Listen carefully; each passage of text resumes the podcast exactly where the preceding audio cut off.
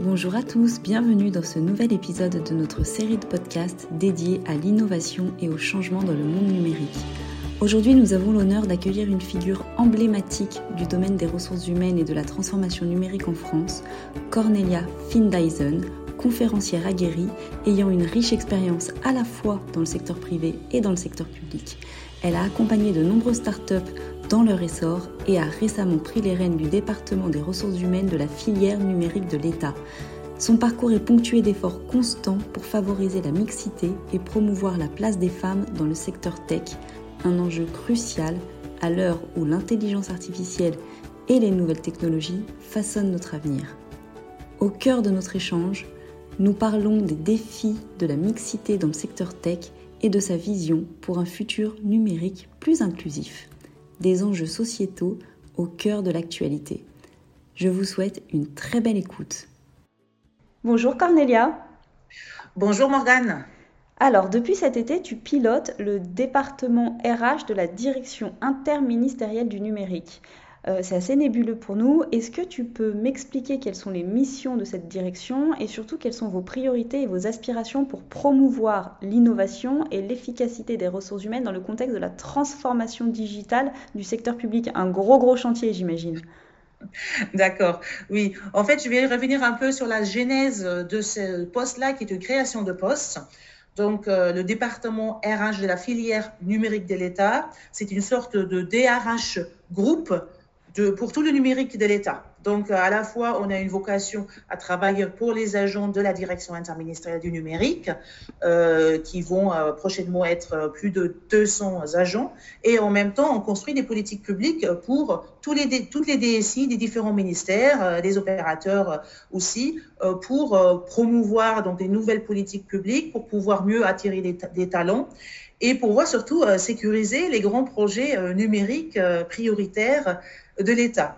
Donc c'est une création euh, qui est une traduction à la fois d'une prise de conscience, je dirais, et d'une volonté qui ont été confirmées cette année, en début d'année, euh, au printemps, dans une feuille de route euh, confiée par la Première ministre à la directrice interministérielle du, du, numérique. Donc à la fois une prise de conscience sur le fait que l'État va avoir des besoins absolument colossaux en termes de RH du numérique, euh, que c'est déjà une véritable guerre des talents sur le marché de l'emploi et que donc là, les besoins de l'État, ils vont absolument exploser et qu'on a même un petit retard à, rattraper.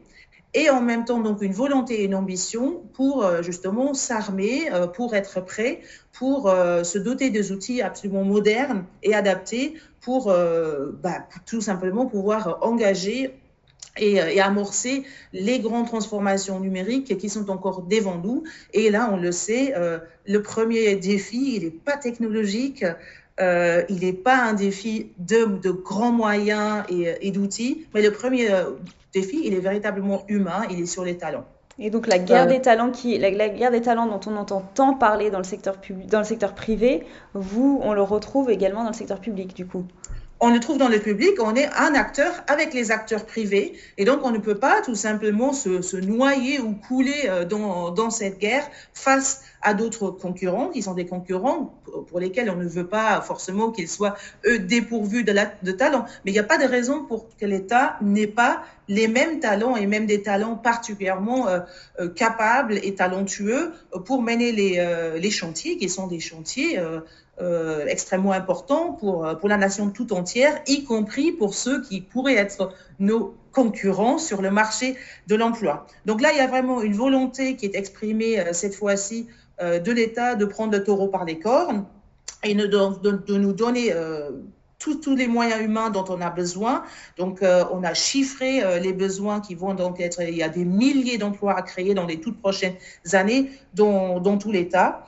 Et donc, euh, moi, je dirais qu'on a aujourd'hui une feuille de route pour ce département RH de la filière numérique de l'État, une feuille de route qu'on euh, peut euh, résumer en trois mots d'ordre et qui se retrouve d'ailleurs dans l'organisation même, dans l'organigramme même de mon département. Donc, premièrement, il y a un mot d'ordre sur l'attractivité et les RH. Donc, on a un pôle attractivité RH qui va traiter, entre autres, la question aussi de la marque employeur, et l'attractivité, c'est évidemment une question de salaire, mais aussi de visibilité et de lisibilité de l'offre et des carrières qu'on peut faire dans l'État.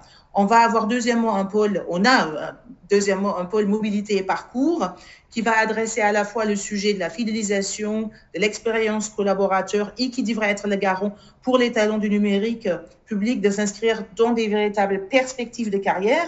Le but, c'est de pouvoir dire, bah, tiens, tu viens aujourd'hui à la DINUM ou je sais pas, à la direction du numérique du ministère de l'Intérieur, bah, tu pourras après aller dans un autre ministère, tu retrouveras une fluidité euh, euh, dans ce parcours, il n'y aura aura pas de grosses différences euh, en termes de rémunération, tu pourras progresser et pourquoi pas, parce que moi, quand je parle toujours de fidélisation, l'enjeu n'est pas de dire euh, on va enfermer les gens dans l'État. Euh, ce que j'aimerais bien, c'est d'avoir euh, des possibilités d'aération, qu'il puisse y avoir des allers et de retour aussi entre le privé, parce que plus on diversifie les carrières, plus on s'enrichit, plus on enrichit les talents, et plus ça nous enrichit aussi nous. Donc on a tout à y gagner à créer cette visibilité.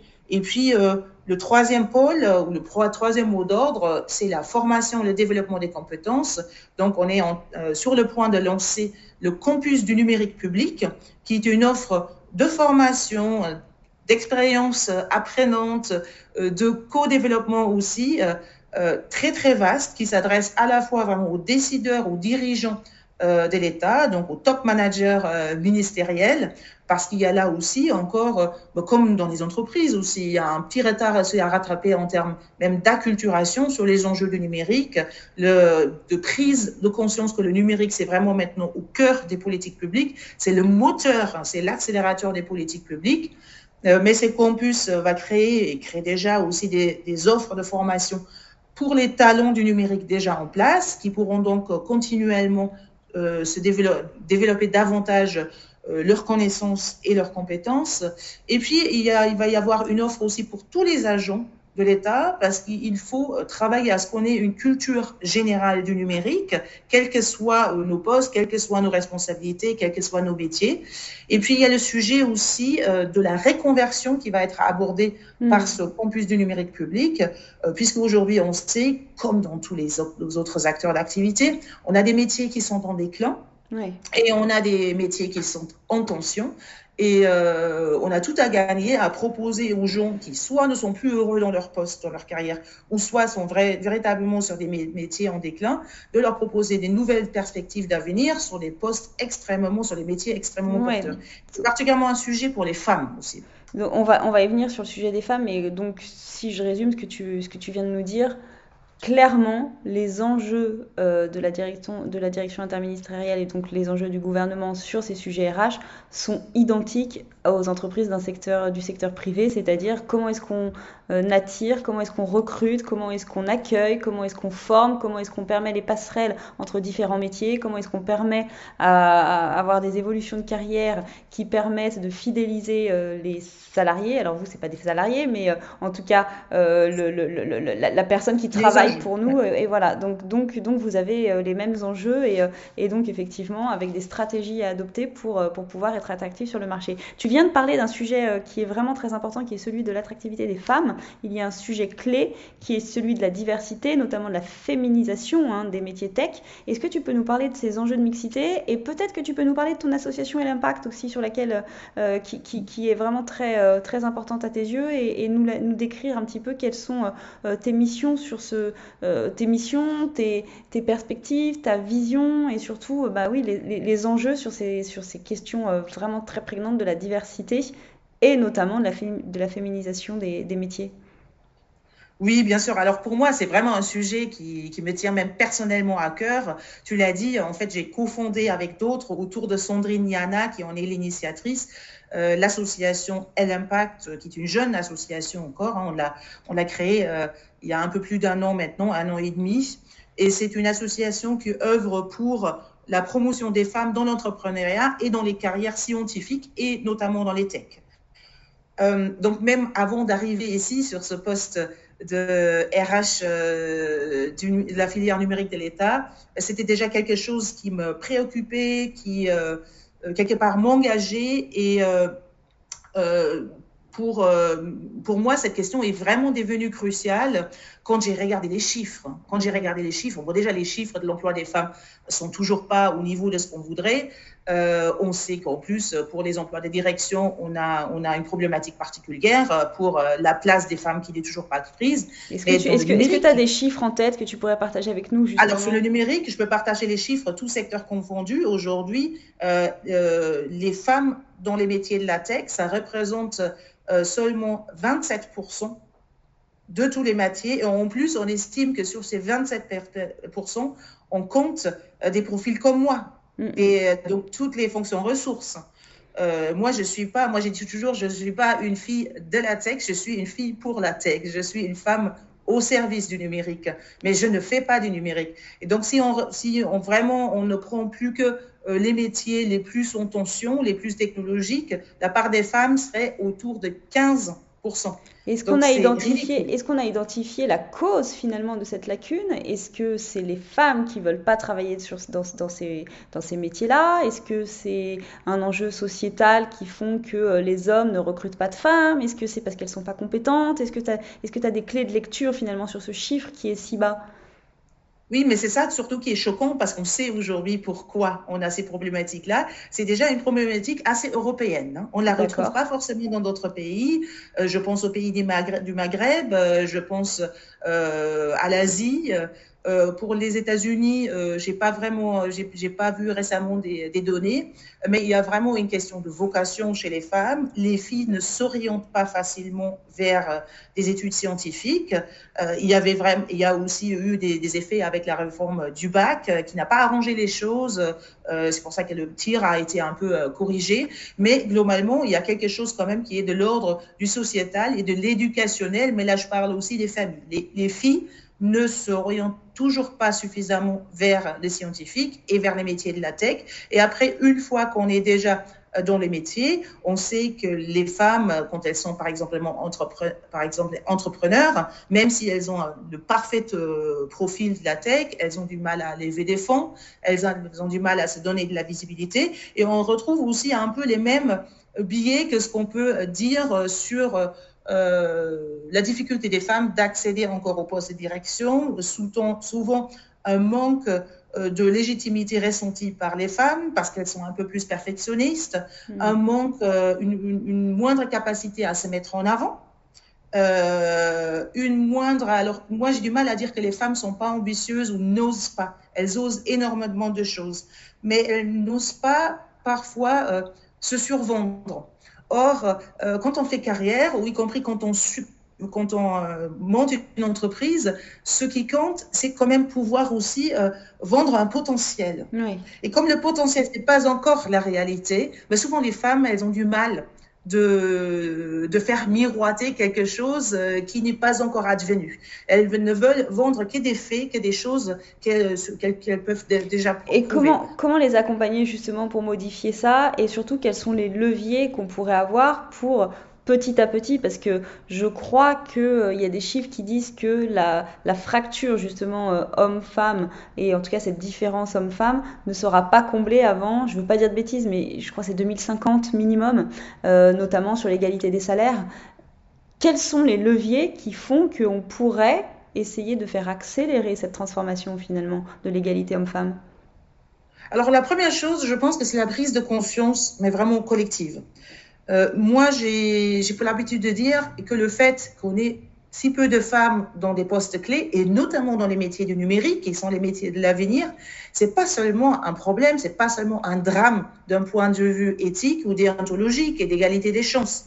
C'est bien plus que cela. On sait aujourd'hui que euh, dans les équipes, euh, que les équipes euh, dans lesquelles on a un maximum de diversité sont des équipes qui travaillent mieux, sont des mm. équipes qui atteignent de meilleurs résultats. Et la première des diversités, c'est la parité de genre, c'est la diversité de genre. Et donc aujourd'hui, face aux immenses chantiers, aux défis colossaux qu'on va devoir résoudre, pas que dans l'État, mais notamment aussi dans l'État, mais dans les grandes entreprises aussi, les grands défis colossaux en matière de transition écologique, en matière de sécurité, maintenant nationale ou internationale, c'est un sujet euh, d'actualité aujourd'hui, c'est redevenu un, sujet de grande actualité. Les grands euh, défis aussi sociétaux, ils se régleront avec des solutions qui seront motorisés avec le numérique. Donc, vu la, la, la, taille de la tâche qui est devant nous, on ne peut pas, d'une part, se dire, oh bah, on, s'assoit sur le fait de savoir que nos équipes seraient plus performantes si elles étaient euh, un maximum à parité. Et on ne peut pas non plus dire, alors qu'on a un gisement pas suffisant aujourd'hui de potentiel pour le numérique, on va se priver de ce gisement potentiel des talents du féminin. Donc il faut encore beaucoup plus massivement orienter euh, les garçons et les filles vers les métiers, euh, vers les carrières scientifiques et vers la tech. après, une fois qu'on a compris ça, je crois qu'il faut collectivement, qu'on soit dans le public, qu'on soit aussi dans le privé, imaginer des nouvelles façons déjà d'orienter euh, les carrières dès le collège et dès le lycée, euh, faire des actions en ce sens-là, ce qu'on essaye aussi d'ailleurs euh, la semaine prochaine avec Elle Impact. Euh, on fait une, journée vraiment pour les filles euh, sur les métiers du numérique avec des ateliers de codage pour leur montrer que ce sont des métiers en plus très, très multiples, très divers, qu'on n'a pas tous d'être un as en maths et on n'a pas tous besoin de devenir d'ailleurs des codeurs. Mm. On, oublie souvent la multitude des métiers et le fait qu'on peut vraiment s'y épanouir. Et puis, il y a, il y a vraiment le, le souci aussi d'accompagnement des femmes. Ce qu'on fait actuellement ici, on est au tout début, hein, euh, à la DINUM, on a inventé un programme qui s'appelle ADA. Euh, selon la marraine Ada Lovelace, la première informaticienne. Euh, et c'est un programme vraiment d'accompagnement, de coaching collectif et individuel des femmes, parce que ce qu'on avait compris, que les femmes, elles n'avaient pas besoin de nouvelles compétences ou de savoir, elles sont compétentes, elles ont les, elles ont les savoirs, elles ont même les expériences, mais elles ont besoin vraiment de cette euh, prise de confiance en elles. Elles ont besoin de sororité. C'est pour ça que les réseaux de femmes euh, dirigeantes ou du numérique, euh, d'entrepreneurs, tout ça, ça marche extrêmement bien aujourd'hui parce qu'il y a un vrai besoin. Et ça, il faut encore l'accélérer, il faut l'intensifier tant tant que la parité, elle n'est elle est pas atteinte. Donc, on a encore de belles années devant nous pour inventer ce type de dispositif, peut-être en, en rajouter d'autres. Mais on le sent vraiment ici. On a mis en place aussi tout simplement une, sorte de, plateforme réseau social, rien que pour les femmes du numérique de l'État. Avant l'été, euh, en, quelques semaines, on avait déjà 300 inscrites. Euh, c'était, il n'y avait pas de, barrière à l'entrée hein, mm. pour euh, participer à ce réseau, mais ça montre qu'il y a vraiment un besoin de réseauter, de se sentir moins seul, de se sentir accompagné et euh, de se sentir parfois aussi un peu, toujours, je dis, bichonné. Ouais, d'accord. Euh, en parlant de diversité, justement, tu as évoqué le fait qu'on sait qu'une équipe fonctionne mieux si elle fonctionne de façon pluridisciplinaire, avec une diversité à la fois de genre, mais aussi de compétences, euh, de compétences, de profils, de euh, d'expériences professionnelles. C'est-à-dire que euh, effectivement, enfin voilà, c'est vraiment cette idée d'avoir une un ensemble dans l'équipe pluridisciplinaire qui peut apporter sa connaissance et son et son passé avec soi pour pour être plus efficace dans le fonctionnement de tous. justement, tu as une vaste expérience dans la gestion du changement et dans l'innovation managériale. Tu es dans le management innovant. Alors, qu'est-ce que ça veut dire déjà management innovant? Quelles sont les principales valeurs et les principes que tu encourages dans les organisations pour les aider à s'adapter aux évolutions rapides de l'environnement professionnel? Et aussi, euh, ma question qui va avec, c'est tu as travaillé à la fois dans le secteur privé et public, et du coup, quelles sont les principales différences en matière de gestion du changement et d'innovation dans ces deux secteurs? Est-ce que, est que là, avec ta prise de fonction dans le secteur public, tu vois une différence dans comment est-ce qu'on va manager les talents, comment est-ce qu'on va manager euh, les, ressources qu'on a, a avec nous et comment mettre en place un management innovant dans un secteur public qui, dans l'esprit collectif, est plutôt traditionnel? Alors, il y a, c'est beaucoup de questions. Hein. Euh, déjà, sur le management innovant, je ne sais pas si je suis la grande spécialiste du management innovant. Probablement pas du tout. Il y a certainement beaucoup plus euh, d'experts euh, dans le monde que moi et des gens qui ont euh, étudié ça de, plus près. Alors moi, j'ai eu la chance d'avoir pu manager maintenant depuis de nombreuses années, une vingtaine d'années. J'étais tout le temps sur les postes de responsabilité managériale et j'ai pu manager des, très grandes et des très petites équipes. Des petites équipes de, de cadres supérieurs sur les enjeux fort stratégiques, mais aussi je peux avoir une responsabilité managériale jusqu'à 1500, 1650 collaborateurs vraiment sous ma responsabilité hiérarchique. Là, on, était plutôt sur des métiers euh, très opérationnels, euh, presque, oui, entre autres aussi, des unités euh, de production industrielle. Euh, donc, cette diversité à la fois des, dimensions, des dimensions dans le management, mais aussi la diversité des métiers, ça m'a effectivement amené euh, à rencontrer énormément de terrains managériaux euh, différents. Et en plus, j'avais et je pense quand même la chance d'être experte en rien.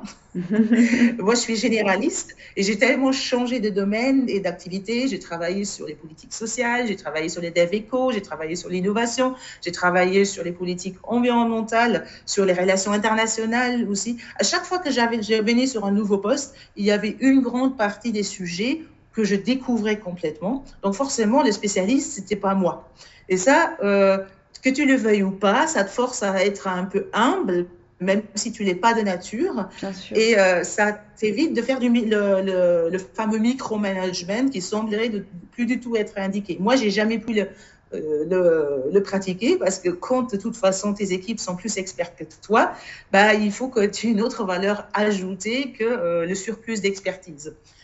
Donc ça, ça m'a amené aussi effectivement parfois à me poser pas mal de questions.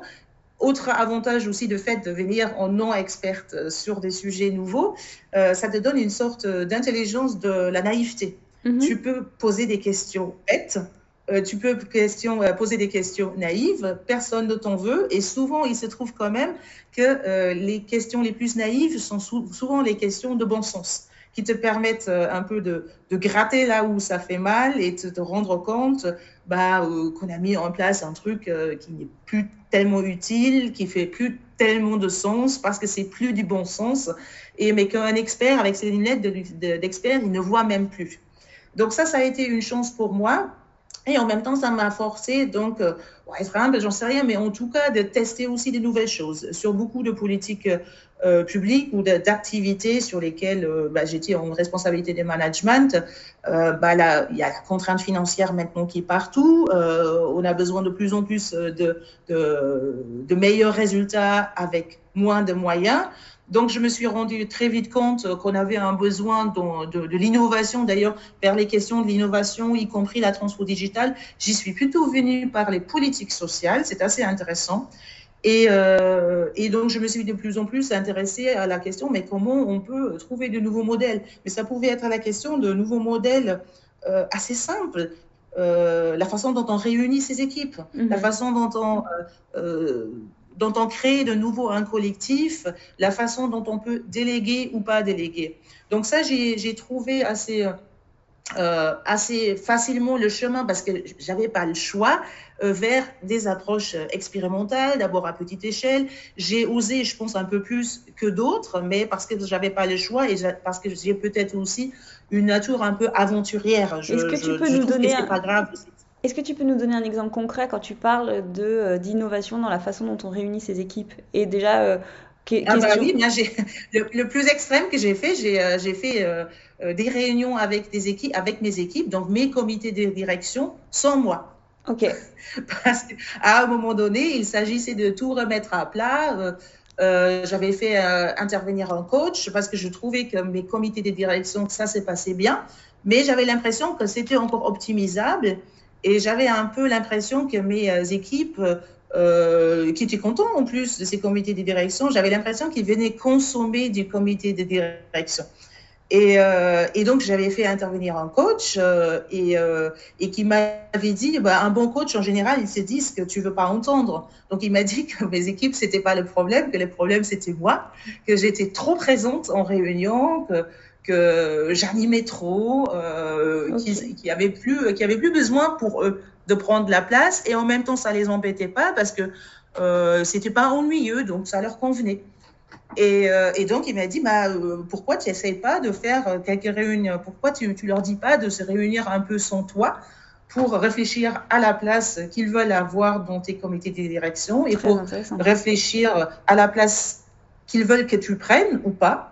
Et donc, euh, je l'ai fait. Je pensais que ça allait durer euh, une semaine ou deux. Ils se sont réunis pendant six semaines sans moi. Hein. Et, ça, et, ça, et, ça, et ça a eu un impact positif. J'aimerais qu'on revienne à, à, des enjeux numériques euh, euh qui est le cœur de, de, de nos discussions aujourd'hui, notamment de, des enjeux de l'intégration de l'intelligence artificielle et des technologies numériques qui est inévitable dans de nombreux secteurs au niveau des ressources humaines, c'est une source d'anxiété vraiment très forte vis-à-vis euh, de tout collaborateur, de, nombreux secteurs d'activité et de nombreux employés. Euh, comment toi, tu abordes le défi de la gestion du changement lorsque les technologies finalement perturbent les modèles traditionnels? Et quelles sont les réflexions que vous menez, si vous en menez, au sein de la direction euh, interministérielle du numérique sur ces enjeux d'intelligence artificielle, notamment l'intelligence artificielle générative. Est-ce que c'est des, des, défis que vous voyez déjà? Est-ce que c'est des questions que vous avez vis-à-vis de vos collaborateurs? Et comment vous les accompagnez finalement sur ces enjeux-là? Alors, je pense que l'une... Euh, l'une vraiment des, lignes de conduite force de la direction interministérielle du numérique, c'est de dire la technologie, euh, il faut surtout aller la prendre tout de suite et il faut, euh, la faire la nôtre et il faut tout faire pour qu'on la maîtrise, euh, pour qu'on ne soit pas happé par les nouvelles technologies qui émergent. Il en va, c'est une question euh, à la fois de performance de l'État, parce que c'est des outils qui, des outils qui vont nous être utiles. Donc, il faut vraiment qu'on regarde tout de suite en quoi ça peut nous être utile. Euh, et puis, c'est une question euh, de souveraineté aussi. si on ne maîtrise pas et si on si ne sait pas approprier toutes les nouvelles technologies qui émergent, on aura tout perdu. Et c'est le rôle aussi d'une direction, interministérielle du numérique d'être à la pointe de mm. tous ces sujets, de tous ces enjeux, euh, d'expérimenter par contre aussi. Euh, après, ce qu'on évite vraiment, et je pense que là, on a encore de, beaucoup de pédagogie à, faire, c'est d'être dans le solutionnisme. Euh, j'ai vu beaucoup d'entreprises, de collectivités aussi, puisque c'est les 14 dernières années que j'étais chez moi dans les collectivités, qui étaient soit totalement réfractaires aux nouveaux outils, euh, ou alors euh, beaucoup trop euh, dans le solutionnisme presque BA. je donne des exemples. Moi, j'ai vu des collectivités qui voulaient, il y a déjà 6, 7 ou 8 ans, ils voulaient tout de suite, dès qu'on parlait de chatbot, ils voulaient leur chatbot. Et donc, ça, on se retrouvait avec des usagers qui pouvaient aller sur les sites web. Ils étaient accompagnés par un chatbot qui, d'ailleurs, ne disait que des bêtises. Mm. mais les démarches n'étaient toujours pas simplifiées. Donc, c'est pas parce que tu as un chatbot qui va te dire euh, bah, je, je m'appelle un tel et je vais t'accompagner à faire ta démarche. Mais si la démarche elle est toujours fastidieuse et, complètement euh, improductive d'ailleurs, avec plein de avec plein de ruptures de charge, avec euh, des, des, centaines de clics, ben ça ne sert à rien d'avoir un chatbot. Autre exemple, j'ai vu dans les collectivités notamment, mais je suis sûre qu'on trouve la même chose dans les entreprises aussi, euh, des, collectivités qui voulaient toutes euh, maintenant passer à la poubelle connectée, euh, mais les cadres dirigeants tenaient toujours leur agenda sur papier. T'imagines qu'est-ce que ça veut dire en termes de, de bullshit jobs quelque part pour les assistantes? Bien sûr. ou en tout cas ils le tenaient en ligne, mais pareil comme si tu sans, sans connecter leur, sans interconnecter leurs agendas. Donc, Donc ça, ça j'ai énormément vu. Donc aujourd'hui, je pense qu'il faut davantage qu'on amène tous les acteurs, et pour nous notamment les acteurs publics, à regarder en quoi justement les, euh, les nouveaux outils, les, les, nouvelles technologies euh, peuvent nous aider à changer de modèle pour faire mieux, pour faire des choses qui sont plus utiles, pour être pas à côté de la plaque, pour se recentrer sur l'usager et sur l'impact qu'on va créer. Et c'est peut-être là que je peux revenir aussi à la question que tu poses, et c'est quoi la différence entre le public et le privé? Mm-hmm. Dans le fonctionnement quotidien, il n'y a pas tellement de différences. Et surtout, aujourd'hui, je, vois de plus en plus qu'on n'a vraiment pas le monopole dans le public de l'intérêt général et euh, de l'impact for good. On a de plus en plus d'entreprises, notamment des startups, d'ailleurs davantage de startups qui sont euh, fondées par des femmes, qui sont sur ce secteur-là. On a des pépites merveilleuses qui sont sur euh, la récupération, des nouveaux dispositifs même de solidarité, donc sur, du, vrai social, sur l'écologie. Euh, donc aujourd'hui, il ne suffit pas de décréter qu'on est secteur public et qu'il n'y a que chez nous qu'on peut avoir des, des, carrières avec du sens. Donc ça, il faut qu'on le prouve tous les jours. qu'on est vraiment dans la recherche de l'impact et quand je dis la recherche de l'impact, c'est pas du, c'est pas les résultats. Les résultats, c'est les moyens qu'on a engagés, euh, on a créé un nouveau outil qui est bien, qui, euh, euh, est sympa, c'est solide technologiquement. Mais est-ce qu'il est utile euh, Est-ce que ça produit des effets positifs pour les gens qui l'utilisent? Et ça, c'est des nouvelles méthodes qui sont assez compliquées à mettre en œuvre quand on veut disrupter les, les modèles. Et je pense que pour euh, y parvenir davantage, mais c'est une quête un peu quotidienne, on a besoin euh, de plus de méthodes. Moi, je vais dire un mot un peu galvaudé. Euh, euh, on a besoin davantage d'agilité. Ouais, Mais quand je dis agilité, euh, c'est euh, c'est pas juste euh, un mot qu'on balance comme ça. L'agilité, c'est pas juste un état d'esprit, un, un, truc de dire moi je suis euh, adaptable, je suis curieux. Non, l'agilité, c'est vraiment c'est euh, c'est un pacte de deux M's. Moi, j'appelle ça les M&M's. Il y a deux dimensions. Il y a le côté mindset et il y a le côté méthode. Mm. Mais dans la méthode, c'est vraiment une autre méthode. C'est vraiment une, une autre approche euh, puisque c'est des méthodes euh, que l'on peut apprendre, d'ailleurs vite fait apprendre. Euh, ça coûte, euh, on, il y a des, des, des, très bonnes formations aujourd'hui sur les méthodes agiles qui durent deux ou trois jours. On n'a pas besoin de faire des études pour maîtriser les méthodes agiles, mais par contre, il faut beaucoup de pratique et il faut beaucoup d'humilité par rapport à tout ce que l'on a toujours appris. Et, et moi, le plus important dans, dans ces nouvelles approches, euh, c'était euh, de comprendre que ça oblige notamment les managers à casser un peu les règles et, et, et à sortir en termes de manager de notre, de notre zone de confort et d'apprendre à, à, vraiment à faire à l'envers. À partir merci. Du terrain, de la problématique, de ne pas tout de suite venir avec des solutions, de ne pas partir de la technostructure, euh, de chercher en tant que manager plutôt des innovateurs que des, innovations. Donc tout se lie un peu au travers euh, dans ces nouvelles approches. Et peut-être que j'ai eu euh, toujours un... Euh, c'est pas facile pour moi non plus, hein, euh, et ça se, ça réentraîne, je trouve, tous les jours. Euh, mais il y a un truc que moi je trouve plaisant là-dedans, et je pense que c'est parce que j'ai fait des études d'arabe. Et, donc, quand tu as une fois appris à, lire à l'envers, à ouvrir un bouquin à l'envers, bah, ça te donne un peu plus de plaisir quand tu dois faire aussi des nouvelles méthodes. Oui, je comprends. Du coup, tu, tu, vois tu vois la méthodologie de,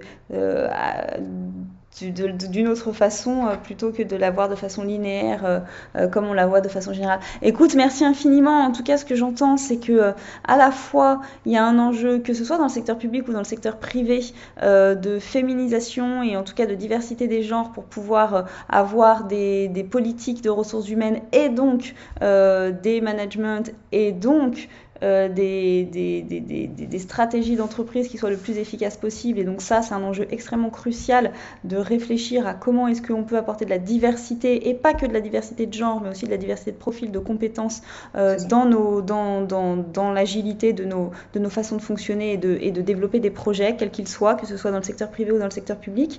J'entends que euh, le sujet de l'intelligence artificielle et des nouvelles technologies est évidemment clé et évidemment un enjeu majeur, mais que ça ne sert à rien d'aller euh, euh, droit devant et de se dire tout de suite, oh bah super, on va utiliser tel outil parce que on en parle énormément dans les médias et que finalement, bah, si on veut rester compétitif, il faut absolument mettre un chatbot, il faut absolument, au contraire, toi, tu conseilles plutôt d'abord de s'acculturer, de s'approprier l'outil et d'identifier si oui ou non il a un intérêt vraiment court terme, moyen terme, long terme pour, la, euh, pour, pour les projets qu'on mène. Donc écoute, vraiment merci pour tout ce que tu nous as euh, euh, tout, tout, tout, toute, euh, voilà, toute la pédagogie que tu viens de faire. on termine toujours cette interview par un portrait numérique, quelques questions très courtes qui vont nous permettre de comprendre et de mieux identifier ton profil numérique. Est-ce que tu es prête? Oui, je suis prête, Morgane. Cornelia, quelles sont les applications qui te sont indispensables au quotidien? Il y en a trois. Il y a LinkedIn, forcément, plus grande plateforme RH à mon sens. Il y a WhatsApp et il y a Chap. Et Chap, euh, c'est euh, c'est pas très connu, c'est très connu dans l'État. C'est un peu le WhatsApp euh, public de l'État. Comment tu écris Chap Chap, c'est euh, avec un T ou avec un C Non, non, c'est un T, C, un T, C H A P okay. pour euh, public. Très bien. Quelle est la dernière application que tu as téléchargée? Quelle est la dernière application qu'elle ait téléchargée? Bah, Une app pour prendre rendez-vous chez les coiffeurs. Très utile. Donc euh, même quand on bosse, euh, euh, comme quand on a une vie vraiment à 360 degrés comme toi, finalement, il y a toujours un besoin de garder du temps pour soi indispensable. les applications que tu n'ouvres jamais malgré leur présence dans ton smartphone? Il y en plein. Je peux même pas. Parce qu'en fait, je télécharge beaucoup d'applications pour voir c'est quoi le modèle derrière, à quoi ça sert. Je trouve que c'est par curiosité intellectuelle. Et en général, euh, après, j'utilise deux ou trois fois juste pour voir. Euh, je fais pas forcément une transaction. Euh, mais mais dès qu'il y a un nouveau truc qui sort, je regarde parce que je trouve que c'est aussi une façon de, de s'acculturer euh, à ce monde de plus en plus digital et parfois ça donne des, choses assez intéressantes. en, revanche, souvent j'oublie après de les supprimer et ça prend de la place. Je suis complètement d'accord avec toi. Essayez au maximum et surtout si on a des entrepreneurs qui nous écoutent, euh, le bench, euh, c'est-à-dire la veille à la fois concurrentielle mais à la fois d'autres secteurs d'activité est indispensable pour pouvoir une fois de plus s'ouvrir sur le monde. Donc, donc je suis complètement d'accord avec toi. La dernière recherche Google ou ChatGPT que tu as faite? Alors, sur Google, certainement une adresse. Pratiquement tous les jours, je cherche une adresse euh, sur euh, Google. Et sur ChatGPT, euh, je cherche le plus souvent des titres ou des blagues pour mes conférences. Mais ça marche moyen. C'est vrai parce qu'on ne on, l'a pas précisé, mais tu es aussi euh, conférencière et tu, tu fais des, des, des, petits one-man shows. Oui, one-woman show, c'est plutôt des conférences de plus en plus un peu stand-up, assez humoristiques. Voilà, j'encourage nos auditeurs à, à, aller te voir. Quel est le fond d'écran de ton smartphone? Évidemment, des photos de mes filles. Bien sûr. Et tu es, tu es plutôt iPhone ou Android? Totalement iPhone et ça crée des tensions dans la famille parce qu'on a une partie qui est Android et l'autre iPhone et on s'entend pas du tout sur cette question-là. Et pourtant, quand on est euh, tous sur le même, euh, sur le même euh, ce qu'on appelle operating system, c'est-à-dire soit iPhone, soit Android, ça facilite énormément les échanges, effectivement. Il faut réussir à, à concilier tout le monde. Cornelia, merci infiniment pour ton temps. C'était vraiment très précieux. Merci pour tout ce que tu as pu euh, euh, partager avec nous. Euh, j'encourage du coup chacun à aller voir ton profil. Tu interviens beaucoup aussi dans la presse. On entend beaucoup parler de toi, surtout ces derniers temps, avec cette nouvelle, cette nouvelle casquette qui est la tienne, qui est une mission vraiment très, très importante auprès de la Première ministre, mais aussi auprès de, de Stanislas Guérini. Donc tu travailles de concert et vraiment en grande proximité avec eux. Donc merci pour le temps tu nous as accordé aujourd'hui parce que euh, tu cours après le temps. Euh, et puis, est-ce que tu euh, est-ce que as une petite conclusion, quelque chose que tu veux, que tu veux finir je, te, donne le mot de la fin. Le mot de la fin, c'est encourager tout le monde et surtout des femmes, encore une fois, d'oser, d'avoir confiance en elles. Et je dis souvent, on peut commencer des choses complètement à l'envers entraînez-vous à faire, euh, moi j'appelle à le handstand euh, du leadership ou du, du self-leadership. Euh, quand on change de perspective, souvent il y a des choses formidables qui, qui en sortent. Merci beaucoup Cornelia. Merci à toi Morgane. Et voilà, chers auditeurs, nous arrivons à la fin de cet épisode riche en enseignements. Un grand merci à Cornelia pour avoir partagé avec nous son parcours, ses réflexions et ses aspirations pour un monde numérique plus équilibré et inclusif. Ces mots nous rappellent l'importance de la diversité, de l'innovation et du changement bien géré, tant dans le secteur privé que dans le secteur public. En tant que société, nous avons beaucoup à gagner en écoutant et en agissant selon ces précieux conseils. Assurez-vous de suivre les initiatives de Cornelia et de l'association Elle Impact et n'oubliez pas de vous abonner à Now Futures pour ne manquer aucun de nos épisodes passionnants à venir. Merci de nous avoir écoutés et à très bientôt pour une nouvelle conversation inspirante.